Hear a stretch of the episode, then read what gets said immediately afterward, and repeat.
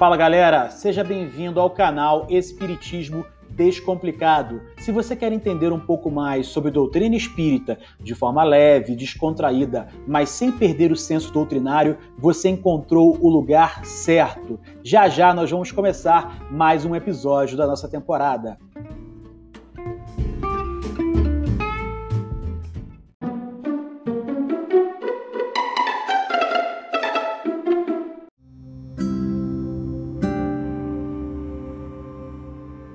Então sejam bem-vindos aí ao nosso canal Espiritismo Descomplicado. Hoje para mais uma pauta aqui bastante importante.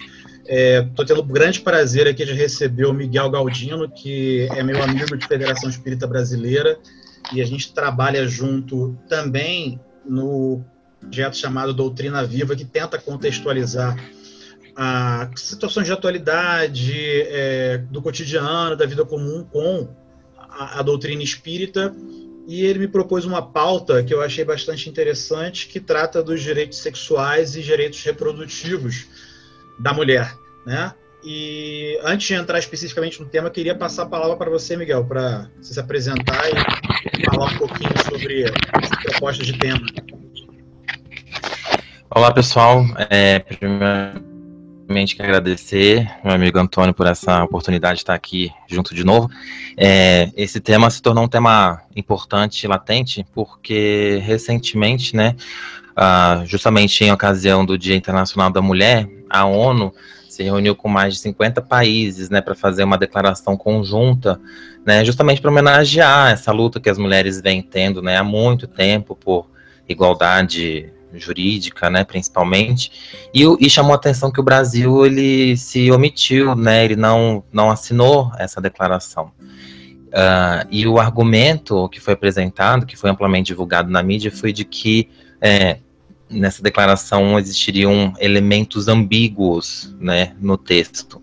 E posteriormente foi esclarecido né, pelo próprio Itamaraty que esses termos ambíguos seriam é, o termo direito sexual e direito reprodutivo.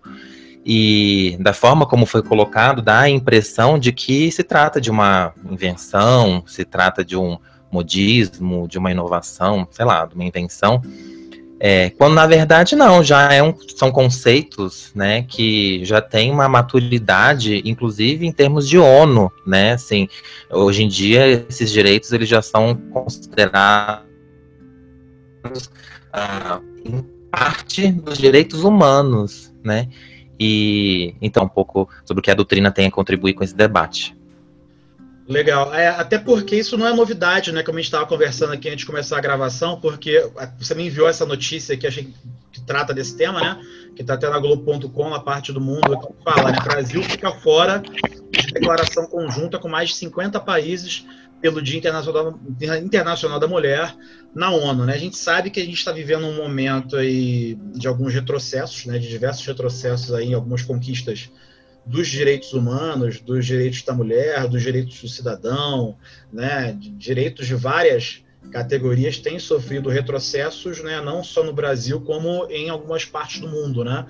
E é interessante você ter trazido esse, esse conceito de direitos sexuais e direitos reprodutivos, porque eu mesmo, que me considero uma pessoa esclarecida, é, nunca tinha parado para pensar nessa temática. Quer dizer, já havia pensado no tema, mas nunca tinha ouvido essas expressões, né, direitos sexuais e direitos reprodutivos. Talvez já tivesse ouvido falar nos conceitos, né, mas não nessas, nessas expressões, né, direitos sexuais e direitos reprodutivos.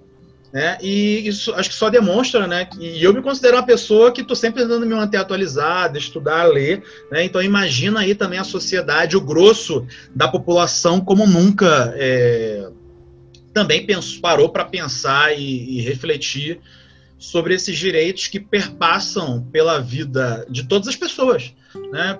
pela, pela principalmente das mulheres que vêm é, por uma busca de ampliação de direitos desde a década de 60, são, foram diversas conquistas, né, para chegar onde a mulher chegou hoje, né? E é interessante também a gente fazer esse paralelo, né, do, da mulher com o espírito, né? Porque é, acho, eu, acho, eu gosto muito de refletir sobre isso, Miguel, sobre Né? A gente sabe que a espiritualidade, por vezes, se aproveita é, do momento pelo qual o planeta passa, o momento evolutivo, né? Para colocar determinados espíritos em situações pelas quais ele possa alavancar um desenvolvimento ou também vai passar por situações que ele precise passar, né? Porque se a gente considerar que o espírito não tem sexo, né? Eu como espírito posso encarnar como homem, posso encarnar como mulher, né? Em qualquer condição e sou colocado ali num determinado contexto que vai me fazer com que eu tenha determinadas lutas, determinadas batalhas que são importantes sim para a nossa evolução, né? Como é, como é que você vê essa questão aí também do, do espírito e da mulher e dessas conquistas? Eu acho interessante, Antônio, porque você tem, tem é, falado, é, frisado a mulher, né?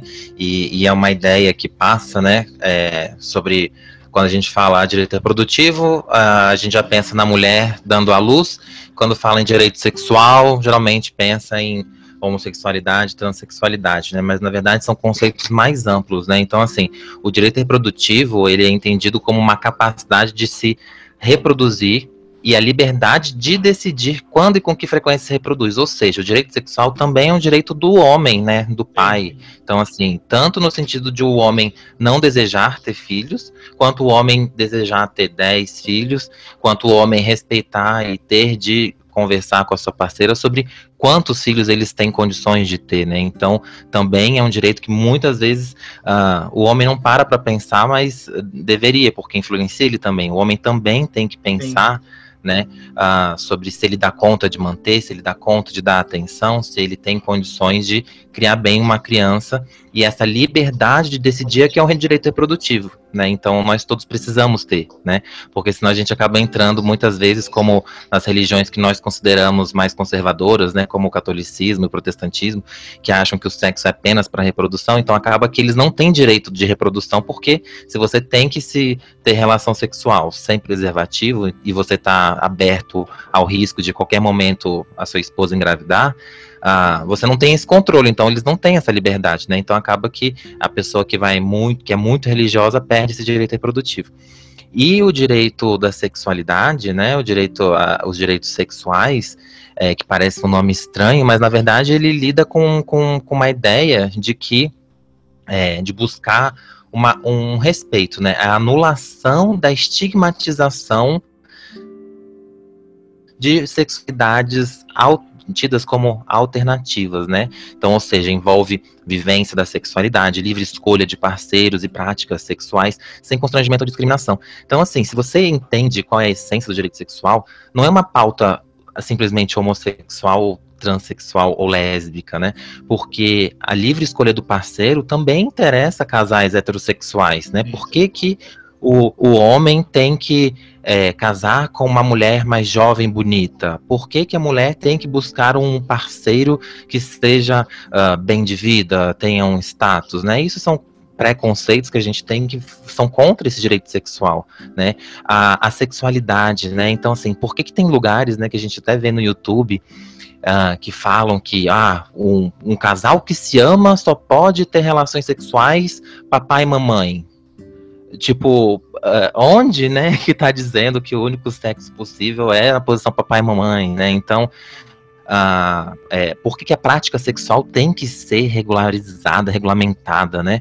Por que, que você tem que se sentir constrangido se, por exemplo, sua, sua parceira uh, gosta de, de uma forma, você gosta de outra, e você não pode viver mas essa é porque, sexualidade. É porque, é porque, Miguel, desculpa te interromper, mas assim, é que esse tema ele é muito tabu nas religiões cristãs, né? A gente tem um pouco de dificuldade de falar sobre sexo ou sobre direitos sexuais dentro. Né, acho que a gente pode contar nos dedos sei lá, não sei se você tem alguma palestra, algum momento no centro espírita que você falou sobre isso, assim, acho que você deve contar nos dedos os momentos que isso aconteceu, né? Sim. Ano passado eu fui em uma palestra, num congresso, na verdade, né, que foi o primeiro, foi até em, em Belo Horizonte. Ano passado, é, retrasado, foi antes da pandemia, né, que, que reuniu alguns palestrantes espíritas para falar sobre uh, homossexualidade, transexualidade, à luz da doutrina, e aí foram do, dois ou três dias de encontro. A gente pode falar sobre esse encontro outro dia, sobre quem são os, os vanguardistas na doutrina tratando sobre o assunto, mas isso é um fato total, assim, você imagina, se Freud é, foi quase ridicularizado pela academia né, austríaca vienense em 1890, a gente vê que até hoje em dia ainda existe esse tipo de tabu, ou seja, o assunto é delicado mesmo, né? E é nesses momentos em que eu vejo assim a, a, a vantagem, entre aspas, né? A coisa boa, a bênção, de alguma forma, de ter conhecido a doutrina espírita, né? Porque no momento em que Kardec nos coloca como filósofos, no momento em que o livro dos espíritos não é um livro religioso, estritamente é um livro de filosofia, e não é filosofia espírita, é filosofia espiritualista, é mais amplo. Ele permite que a gente absorva e a gente debata e a gente reflita sobre todos os assuntos, né? Sobre tudo. Não, o filósofo não pode ter tabu, né? Ele tem que buscar a reflexão é, em tudo que existe. E não deixa de ser um pouco hipocrisia, né? Porque o sexo, é, quando a gente fala de direitos sexuais, de, de prática sexual, né, como algo que está na vida de todo mundo, né? A gente não pode ser hipócrita de, de, de deixar de debater sobre isso, né? De deixar de falar sobre isso, né? Até outras religiões, eu não vou nem entrar no mérito, né, disso aí para não causar polêmica, né? Mas a gente tem vários, é, como é que eu posso falar assim, várias disfunções dessa questão desse, dessa questão da sexualidade, né? A gente vê na Igreja Católica assim, né? Quantas quantas situações aconteceram ali de abusos e de uhum. até mesmo de pedofilia, né? De abusos sexuais, né? Porque é um, é um, é um espaço ali no qual não, não, se fala sobre, né? Sobre, não se debate, não, não se conversa, né? E para onde aquela energia está sendo desviada, né? Enfim, é, é algo que está na nossa vida, né? Algo que está na vida de todo mundo e que de certa forma nós como, como espíritas ou aqueles que estão nos ouvindo, mas que talvez não sejam espíritas, mas sejam cristãos, enfim, a gente tem um certo é, tem uma certa dificuldade, né? Sei lá, acredito que todos nós em casa tínhamos dificuldade de falar sobre isso, talvez com os nossos pais, ou na frente dos nossos pais, ou até mesmo de ver uma cena de sexo na televisão é, na frente dos nossos pais, né? E a gente precisa uhum. falar sobre isso, né? À luz da doutrina, como, como espíritas, né? E de que forma isso impacta né, no, nosso, no nosso processo evolutivo, né? Porque nós, como, sei lá, como profissionais ou como, como membros de uma família, vamos lidar com situações como essa no nosso dia a dia, na nossa família, ou no nosso trabalho, enfim, né? Perfeito. E, e eu acho, assim, a doutrina, ela é muito interessante quando Kardec, já na pergunta 201 do Livro dos Espíritos, ou seja, foi uma das primeiras, uh, Kardec pergunta né, se o espírito ele pode animar o corpo de uma mulher ou de um homem. E os espíritos respondem que sim, de certo, né? Eles são bem enfáticos, né? São os mesmos os espíritos que animam os homens e as mulheres. E a gente está tão acostumado a ouvir essa resposta, essa pergunta, nós espíritas, né, frequentadores, Uh, mas a gente não para para refletir como Kardec foi vanguardista, né? Talvez uh, ele seria considerado polêmico, né, na França daquela época, França católica, né, de meados do século XIX, porque uh, você imagina que absurdo imaginar que eu como homem posso vir na próxima como mulher e eu como mulher posso vir na próxima como homem, né? A gente não para para pensar nisso hoje em dia. e isso não é muito falado, mas está aqui, né, base da doutrina, livro dos Espíritos, pergunta 201. Então, isso já nos chama muita atenção, né? Por que que, uh, primeiro, existe essa diferença e quais são os critérios, né, que fazem com que o espírito escolha um gênero ou outro? Mas aí né? eu, queria te, eu, gente... queria te, eu, queria te, perguntar um negócio que me veio na cabeça aqui agora, desculpa atrapalhar teu raciocínio. Mas é uma treta Não, que eu, mas é uma treta que eu tive com uma pessoa, com uma amiga minha, que tem uma visão diferente da minha, né, sobre esse tema. E eu falava, e, e, e ela assim, como feminista, e eu sou super respeito o movimento feminista, mas ela como feminista é colocou assim, não, homens e mulheres é, são 100% iguais. Em termos de direitos e deveres, eu concordo com isso, totalmente. Mas aí entra a questão que era polêmica, assim, eu acredito que, coisa, estou numa encarnação como mulher, né? Eu acho que a mulher, ela tem determinadas características psicológicas, é, que são de. Vamos lá, a gente, como espírito, a gente vê que são trazidas de outras encarnações, de outras experiências, mas eu acredito que tem algumas questões até mesmo hormonais que trazem determinadas características para as mulheres, né? Até mesmo como a questão da maternidade, o, o jeito de ser feminino. E o homem, ele tem outras características que eu, eu vejo como determinadas pela, por, por ter nascido homem, pela questão hormonal, enfim. Não sei se você está me entendendo. E quer dizer, você quando nasce homem, você vai ter a possibilidade de desenvolver determinados atributos que são mais relacionados às características masculinas, e você quando encarna como mulher vai ter poder desenvolver determinados atributos é, mais relacionados ao lado feminino ou a questão de você que, que talvez você só pudesse desenvolver como mulher, né? Então essa era uma visão minha e que ela não concordava. Ela brigava comigo de que não, eu como mulher posso desenvolver qualquer coisa que um homem pode desenvolver, que uma mulher pode desenvolver e vice-versa. Não sei se você me entendeu bem a minha dúvida e qual era o nosso questionamento. Sim, eu acho que assim, se a gente estiver falando de fisiologia, né, a gente sabe que o homem tem próstata, tem né, o pênis, a mulher tem útero, tem ovário, então existe uma diferença morfológica, né? É. O que eu acho que o que eu acho que incomoda o movimento feminista e aqui eu acho que talvez seria papo para uma para um outro para uma outra live é, seria sobre o, assim, qual é o limite, né? E se é que existe esse limite, porque no tempo de Kardec a gente tem aquele famoso uh, estudo de 1866 da Revista Espírita de janeiro, em que Kardec, o título é As Mulheres Têm Alma. Então, assim, há 150, 160 anos atrás, a discussão era essa, se a mulher tinha alma, né? uhum. né? E Kardec, já naquele artigo de janeiro de 66, já, pre, já previa, né, que o, essa igualdade ela seria encontrada, ela seria alcançada. Então, assim, naquela época eles estavam discutindo se, por exemplo, a mulher deveria se envolver com política, né? Então, é, nossa, mas que absurdo. Como é que a mulher vai cuidar da casa se ela tem que ler jornal sobre a política e ainda escolher o candidato e votar? Será que não é perigoso para a mulher participar dessas convenções, de, de, dessas, desses debates políticos? Será que isso vai fazer bem para ela? Então, assim, esse tipo de debate ele vai amadurecendo ao longo do tempo, né? Então, hoje em dia a gente já está num ponto, creio eu, em que a os dois lados, né, o, mas, o princípio masculino e o feminino já estão muito próximos, né? E eu acho que isso é uma coisa muito positiva, porque no momento em que os espíritos dizem que a gente tem que escolher provas de um lado e de outro, a gente tem que ter conhecimento dos dois, né? Então a gente tem que ter os atributos masculinos e femininos, né? Então acho que é por isso que as pessoas dizem que Jesus tinha alcançado esse ponto, quando a gente consegue ver o lado masculino dele, né, tipo, brigando com o fariseu, chamando de hipócrita, chamando de uh, até quando terei de suportar-vos, né, seus sepulcros caiados, e muito firme, muito é, forte, e vendo ele naquele momento, né, de curando o cego, né, de acolhendo a, a, a mulher que ia ser apedrejada. Essa, é, essa era a minha questão essa era a minha questão, porque é, é como se essa opinião dessa minha amiga fosse bem assim: ah, não, eu como mulher posso desenvolver tudo. Posso ser tudo, posso desenvolver todos os atributos. E eu já tentando olhar para o outro lado no sentido de que, bom, eu como homem vou. Eu estou falando de características psicológicas, né? Eu, como uhum. homem, vou desenvolver determinados atributos e características, e eu, como mulher, vou desenvolver determinados atributos e características. Por isso que eu vou ter uma alternância, né?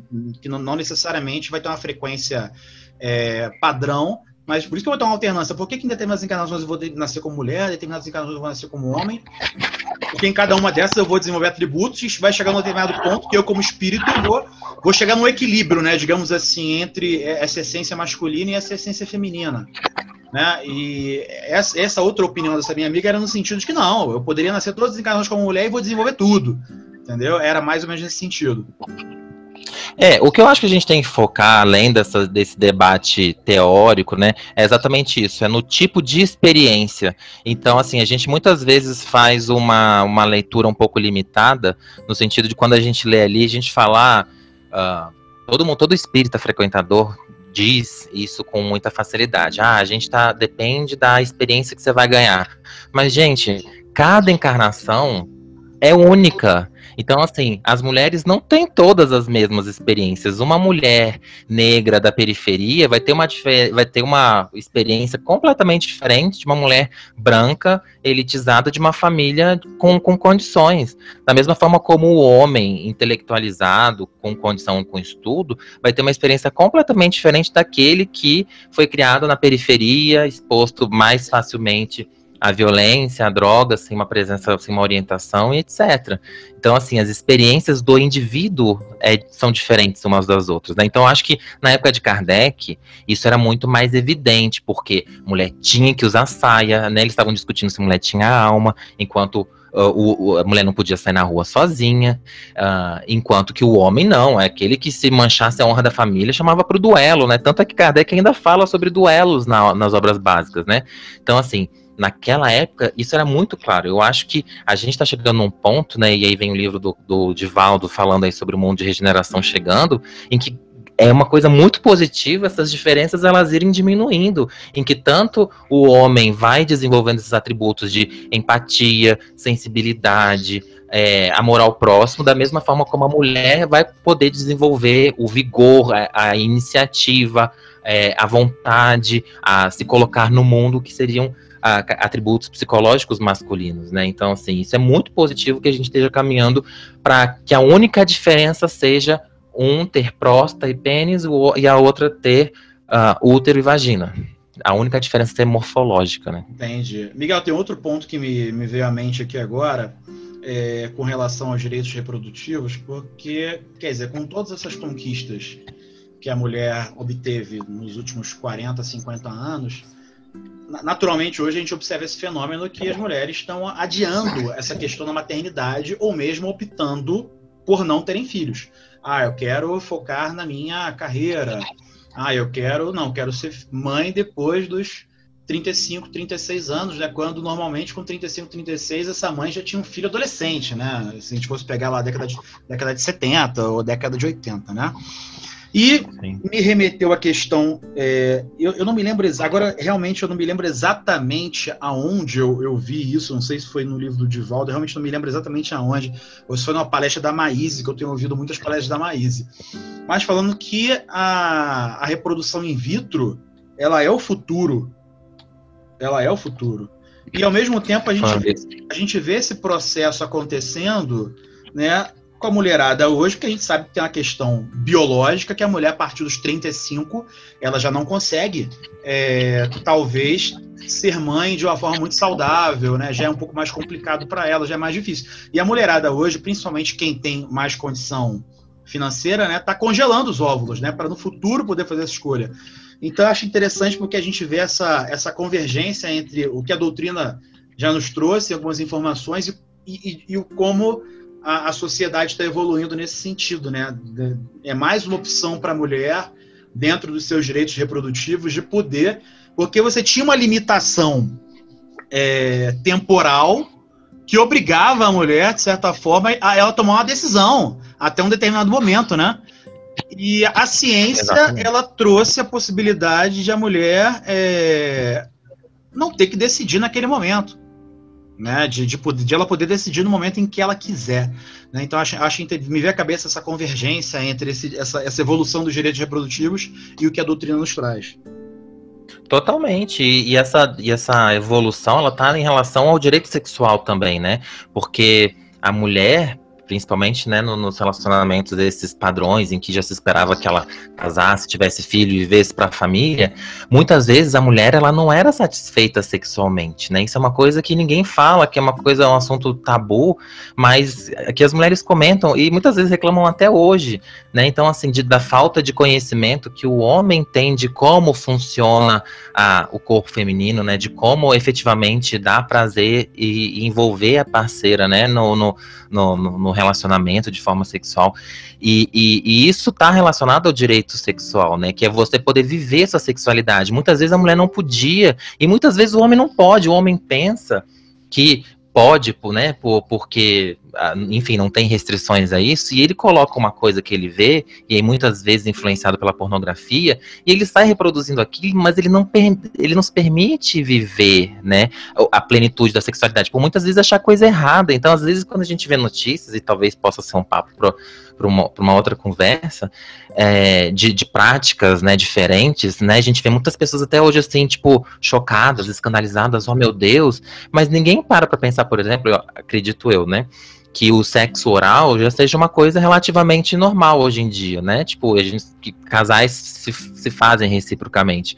Mas isso era uma coisa que não era falada. E se você leva em consideração que ah, o sexo é aquele para reprodução, todo casal hétero, perfeitinho, como se acha que deveria ser, estaria fazendo uma coisa errada, porque o sexo oral ele não vai levar à reprodução. E nenhum outro tipo de toque, né? E nenhum outro tipo de, de, de, de boas experiências, de boas vivências. Então, acho que isso faz parte, porque uh, você imagina uma mulher que até hoje tem muitas, né, que não tiveram orgasmo na vida. Se, né, se o nosso corpo é capaz de produzir essa sensação de liberar esses hormônios, de dar esse tipo de, de plenitude física, imagina o que é uma pessoa ser privada disso a, a encarnação toda, porque ah, a mulher tem que, sabe, tem que ser isso, tem que ser aquilo. Então, realmente, isso aqui é, é muito importante, né? Essa, tanto a, o desenvolvimento dos direitos reprodutivos, quanto dos sexuais. E aqui a gente ainda tem muito a avançar justamente porque o assunto continua sendo um tabu. Mas eu queria trazer agora uma polêmica para você aqui. Nossa, mais é, uma. Ah. Mais uma. Mais uma polêmica aqui. É, os relatos aí dos espíritos são de que a gente tem uma população de espíritos desencarnados que ela é. é eu não, não, eu não eu tô, eu tô com problema de memória hoje, mas é, é umas três ou quatro vezes o número de espíritos encarnados aqui na Terra. Né? Então, digamos, a, a proporção de espíritos que, que, teoricamente são ligados ao planeta Terra é três vezes maior, ou quatro, eu não me recordo exatamente agora, depois você pesquisa para mim aí, é, do que os espíritos encarnados. Aí eu te pergunto, nossa, eu tenho aqui a minha liberdade, sou espírito, tenho livre-arbítrio, e tô com a minha vidinha aqui com a minha esposa, e falo assim, não, não, a gente quer só ou viajar o mundo, a gente não quer ter filho, não. Pô, vamos só curtir a vida aqui, tal, fugir a nossa vida, tal. A gente não quer, não, não quero ter filho, não. Você, qual é a tua opinião sobre essa questão? Assim, você acha que é um, é um, certo egoísmo? Nossa, não estamos permitindo. Porque se as pessoas pararem de ter filho, os espíritos não vão encarnar. Quer dizer, nada, isso, quer dizer, isso é um fato, né? Mas de que forma né, a gente pode chegar a essa equação de que isso é, é algo normal ou é algo egoísta? Como é que você vê? Da mesma forma como você vê por outro lado também, eu estava vendo a palestra da Maíse ontem que ela estava comentando de uma mulher que teve 16, tinha 16 filhos e viviam na miséria. Mas foi uma é. opção. É. Foi uma opção daquela mulher naquele momento ter esses filhos e né, tá naquela vida ali. Né? Enfim, como é que você vê essa, essa, essa, essa questão? É, primeiro, eu acho que a gente, enquanto espírita e qualquer outro tipo de religioso, não a gente tem, de, tem que evitar fazer generalizações, né? Porque isso a doutrina deixa muito claro pra gente que existem várias, cada um está num estágio evolutivo diferente um do outro. Então, é, as, os espíritos não estão no mesmo patamar de entendimento né? Então, assim, acho que a gente não pode chamar, generalizar egoísmo, porque se fosse assim, a gente poderia pensar, ah, então quer dizer que o homem ou a mulher inférteis, uh, eles não são, sei lá, a, a, a, providência foi egoísta em, em não permiti-los dar chance de a novos espíritos, né? Então me parece que a generaliza generalização ela é complicada. O que eu acho que a gente precisa pensar é o seguinte: é, a Terra, ela graças a Deus, ela está evoluindo. Então assim, enquanto que no passado, até a época de Kardec, talvez até meados desse século, até a Segunda Guerra Mundial, é, a, a, população ela morresse muito jovem, os homens tivessem uma expectativa de vida menor porque era briga, era guerra, era, uh, de, enfim, desafios e, e problemas de, de, de saúde. Hoje em dia a gente já está num outro patamar, inclusive de intelectualização. Então, hoje em dia a gente já sabe, e a, e a psicologia vem muito forte nisso, a gente não pode esquecer que a revista Espírita é uma revista de estudos psicológicos, né, e que a doutrina ela é estritamente psicologista. É, a gente não pode esquecer que a, a, o pai e a mãe têm um papel central, essencial, importantíssimo no desenvolvimento do espírito. E que é muito difícil, muito difícil que o espírito, que a criança, que o bebê consiga superar, consiga mudar alguma falha na sua formação advinda da, da infância. Então, os três, quatro primeiros anos de vida são essenciais para a saúde psicológica do, do, do, espírito ao longo de toda a encarnação. Então, assim, a gente fica pensando, será que essa mãe que teve 16 filhos, será que o 16 teve atenção? Será que o 12 que está ali no meio, no, o décimo, Uh, teve algum tipo de afeto, algum tipo de interesse? Será que com três anos a mãe estava cuidando dele ou deu para algum outro irmão olhar e não lembra às vezes nem da data do aniversário? Então, assim, eu não estou aqui julgando, estou aqui fazendo uma provocação intelectual para a gente refletir. Então, assim, é certo que existem muitos espíritos precisando da chance de reencarnar, mas é certo que ser pai e mãe cada vez mais fica claro que é de uma responsabilidade tremenda, gigantesca. E eu, sinceramente, hoje em dia penso que se você não tem condições, eu nem digo econômicas, mas psíquicas, se não for algo que você efetivamente sonha, deseja, quer compartilhar, sabe, quer, com, quer contribuir na criação de um mundo melhor por meio de, de uma criança saudável, que acredita na, na, na infância, no futuro, não tenha filho nem adote, porque é, é melhor não você não causar prejuízo a alguém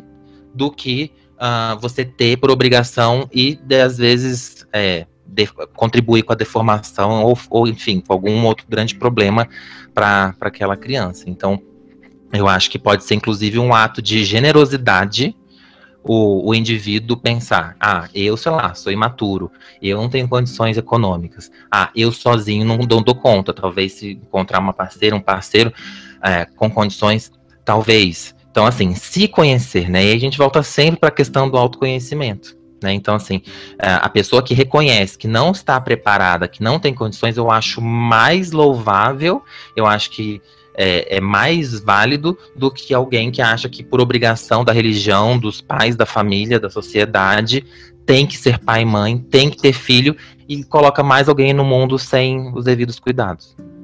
Nossa, excepcional a sua resposta. Eu penso exatamente assim. A doutrina, né, também tem, é, tem esse entendimento também, né? Nesse, meu amigo, se você vai fazer besteira sendo pai e mãe, então é melhor você não ser pai e mãe, né? Se for para colocar filho no mundo, para largar aí, para não dar atenção, para não criar, porque é uma responsabilidade gigantesca, né? Claro que a pessoa pode falar assim: ah, não, mas talvez aquele espírito que nasceu na minha família, aquele meu filho, veio para me ajudar, tal, mas a responsabilidade primeiro é sua, né? Como, como pai ou como mãe. Então, né, Claro, nós assumimos os nossos compromissos perante a espiritualidade, mas nós temos livre-arbítrio, né? não somos obrigados a nada. Né? Nós, claro, assumindo as consequências, naturalmente, das nossas escolhas, né? Mas talvez, se você escolher ser pai para ser um pai relapso, você esteja se comprometendo ainda mais, né? Quer dizer, se comprometendo muito mais do que se você ficar quietinho aqui vivendo sua vida, né? Mas sem comprometer é, mais nenhum outro espírito nesse processo, né? Com certeza. Até porque, Antônio, a gente tem que ver que a maternagem e a paternagem, que é a experiência, né, até um termo psicológico junguiano, é, ela não se dá apenas com um filho de sangue, né? Então, assim, já foi uma grande evolução e, gente, é muito recente isso, né? Assim, foi com a Constituição de 88 que passou o filho adotado, passou a não ter diferença com o filho de sangue, né? O biológico.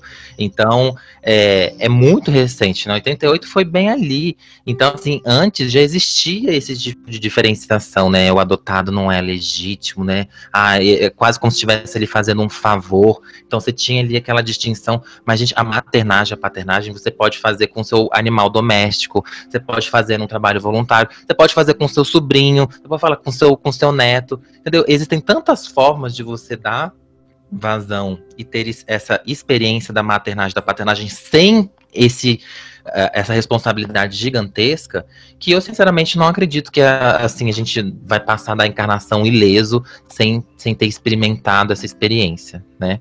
Então é, a gente tem que abrir um pouco a mente, né? Sair dessa visão uh, quadrada, um pouco, né? Extremamente conservadora de que ah, só tendo um filho biológico meu é que eu vou saber o que, que é a, é, é, a paternagem e a maternagem. Não, Exatamente. tem várias outras formas. Exatamente. Tem diversas instituições aí que, além, se você não quiser adotar, tem uma outra modalidade que eu acho bem interessante, que são algumas crianças que têm família, mas às vezes tem pai e mãe que estão em situação de, de cadeia, né? Ou estão passando por algum problema, e essas crianças estão sem família naquele momento. Então você pode ser um padrinho né, afetivo, né? Você pode receber aquela criança no final de semana, levar ela para ter experiências né, de família. Isso é, é, bem legal também, se às vezes você não tem condições de, de, adotar, mas você pode ser um padrinho. Né? Isso pode ser bem legal também. Outra coisa que é interessante também dentro dos direitos reprodutivos é, eu estava fazendo uma pesquisa aqui sobre o tema e estava falando sobre a, a, igualdade de responsabilidades na criação dos filhos entre homens e mulheres, né? Porque é muito comum que o homem é, acabe, que o homem e a sociedade, de certa forma, apesar que isso está mudando muito, né?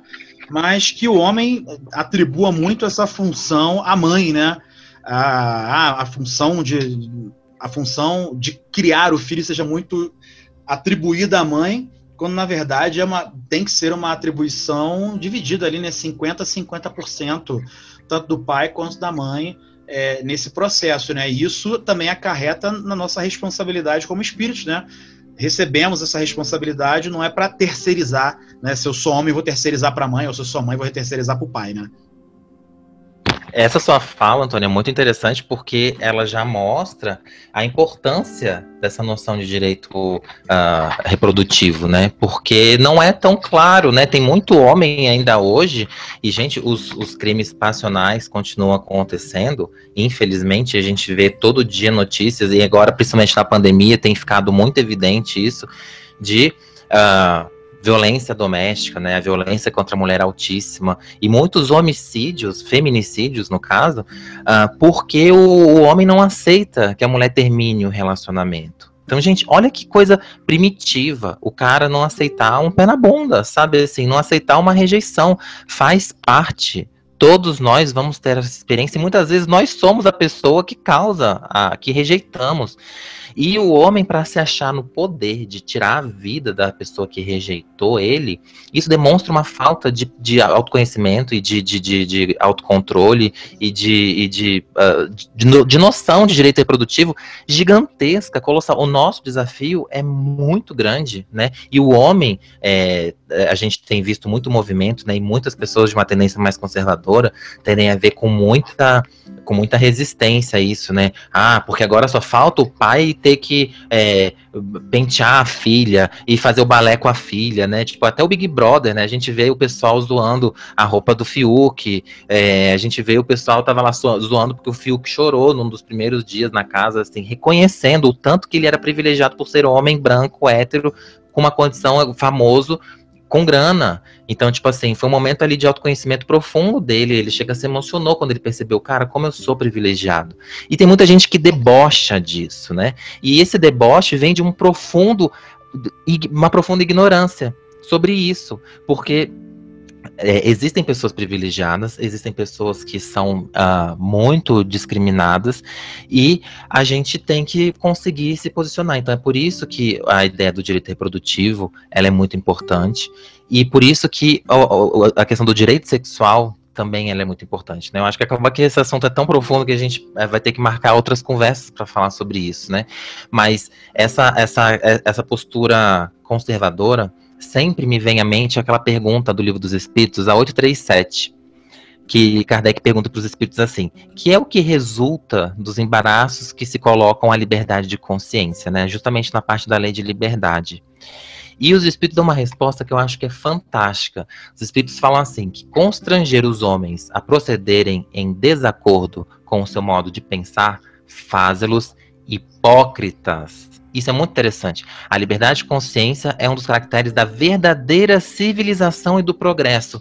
Ou seja, gente, então, assim, trocando em miúdos, se você acha que aquela mulher tá errada por causa da roupa que ela tá vestindo, se você acha que aquele homem tá errado porque pela forma como ele está se vestindo. Se você acha errado o seu colega que fala que tem tal prática sexual com a companheira, se você acha errado que a outra pessoa acha que possa ter tal parceiro de tal forma, tantos parceiros quanto quiser, é, guarde para você, né?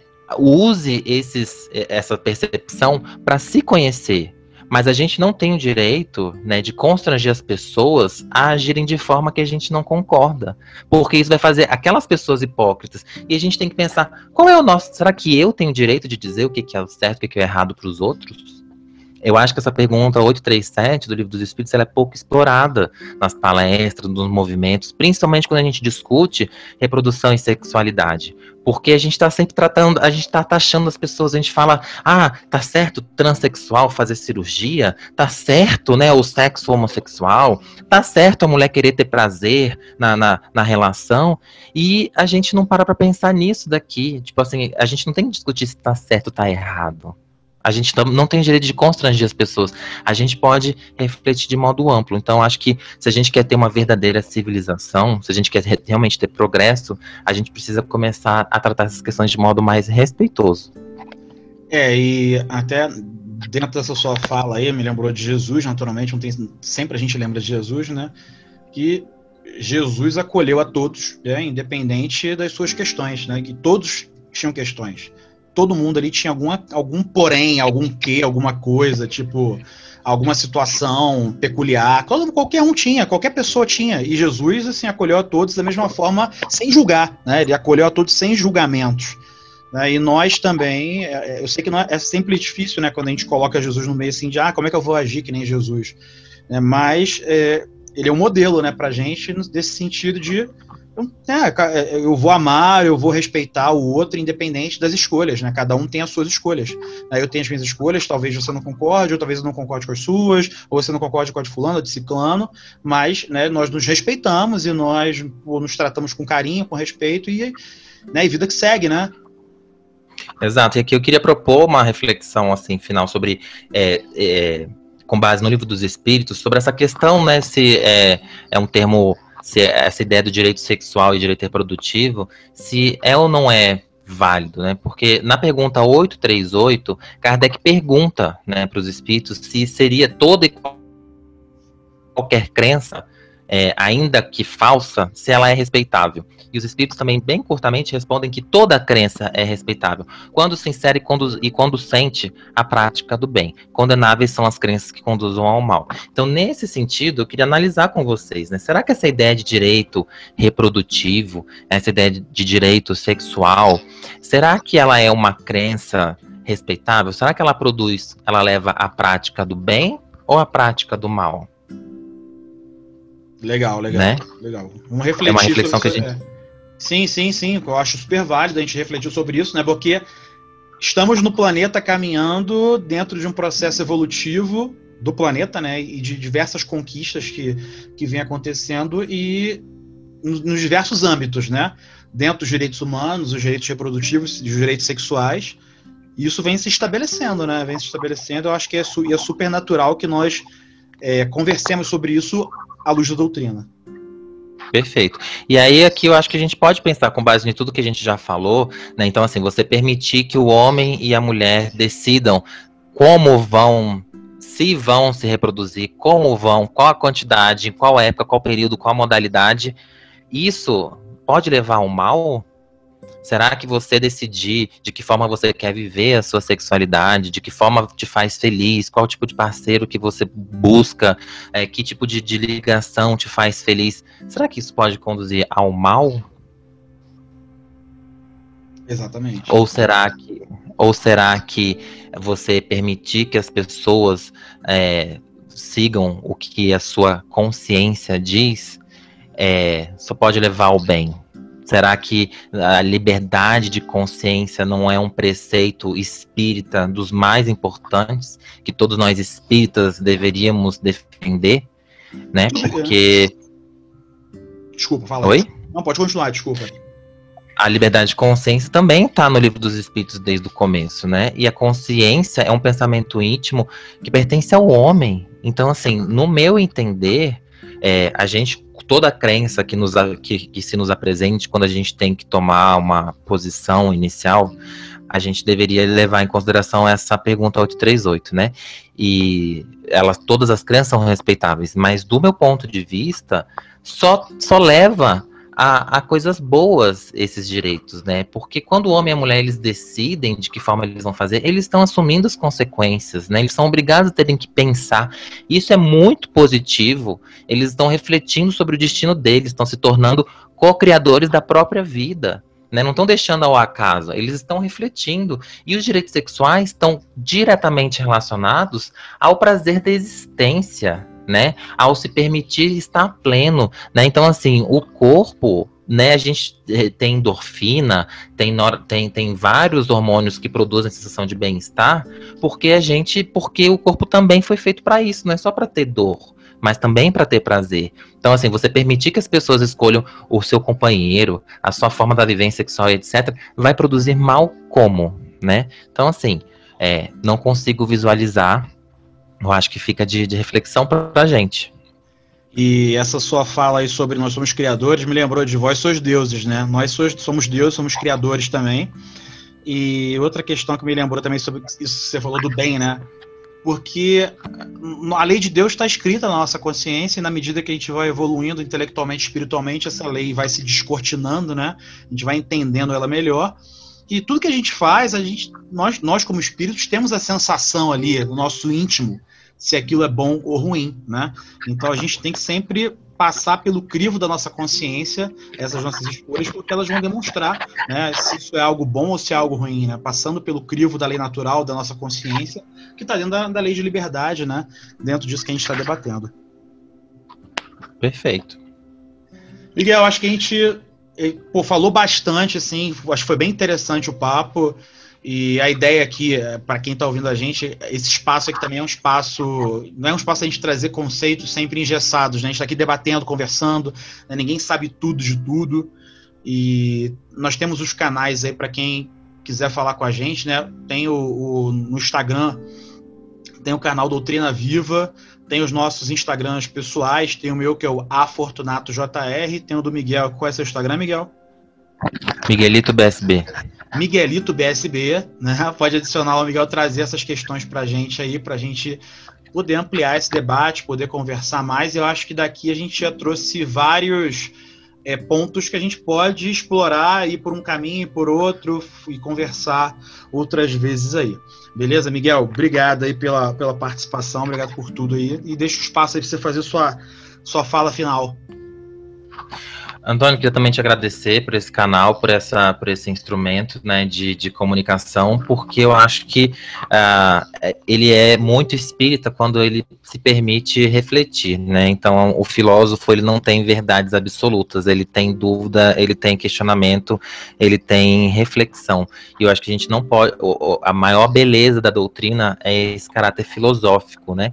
Eu acho que a gente não pode perder isso. Então, a gente tem que estar sempre aberto, né? A, a ouvir, a pensar, a refletir. E isso é um exercício de civilidade, né? Isso é um exercício de tolerância, de respeito. E isso com certeza faz parte do nosso processo de desenvolvimento espiritual. Então, queria agradecer e, e me colocar à disposição para futuras conversas ainda sobre essa temática e outras. Valeu. Beleza. Valeu, Miguel. Obrigado aí. Fica com Deus. Forte abraço.